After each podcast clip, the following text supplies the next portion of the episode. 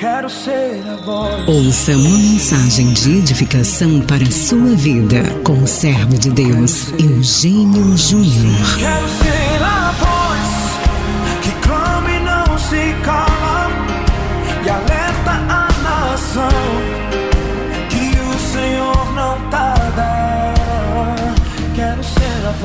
Hoje eu queria que você fizesse uma pequena reflexão conosco no livro de Marcos, no capítulo 4, versículo 35, que fala sobre Jesus quando ele acalmou a tempestade.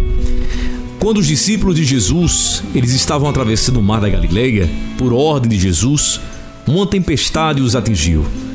Jesus estava dormindo na polpa do barco, enquanto o vento açoitava o barco.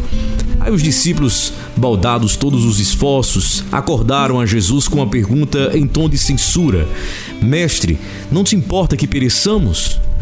Jesus repreendeu o vento e acalmou o mar, e depois perguntou aos discípulos: Como é que sois assim tímidos? Como é que não tendes fé? Por que aqueles discípulos deveriam ter fé e não medo? Porque Jesus havia dado a ordem para passarem para outro lado do mar. Porque Jesus estava com eles. Porque Jesus estava no controle da situação. Eu e você não precisamos ter medo. Precisamos ter fé. Se olharmos para as circunstâncias, vamos temer. Porém, se olharmos para Jesus, nós vamos confiar. Ainda que a tempestade esteja conspirando contra nós.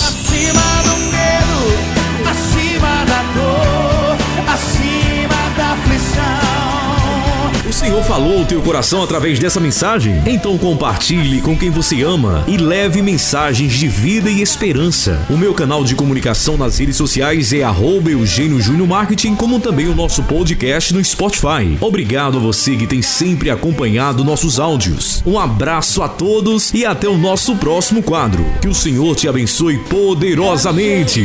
Você acabou de ouvir uma mensagem de edificação com o servo de Deus, Eugênio Júnior. Se você gostou, compartilhe com os seus contatos. Curta e siga-nos nas redes sociais. Arroba Eugênio Júnior Marketing.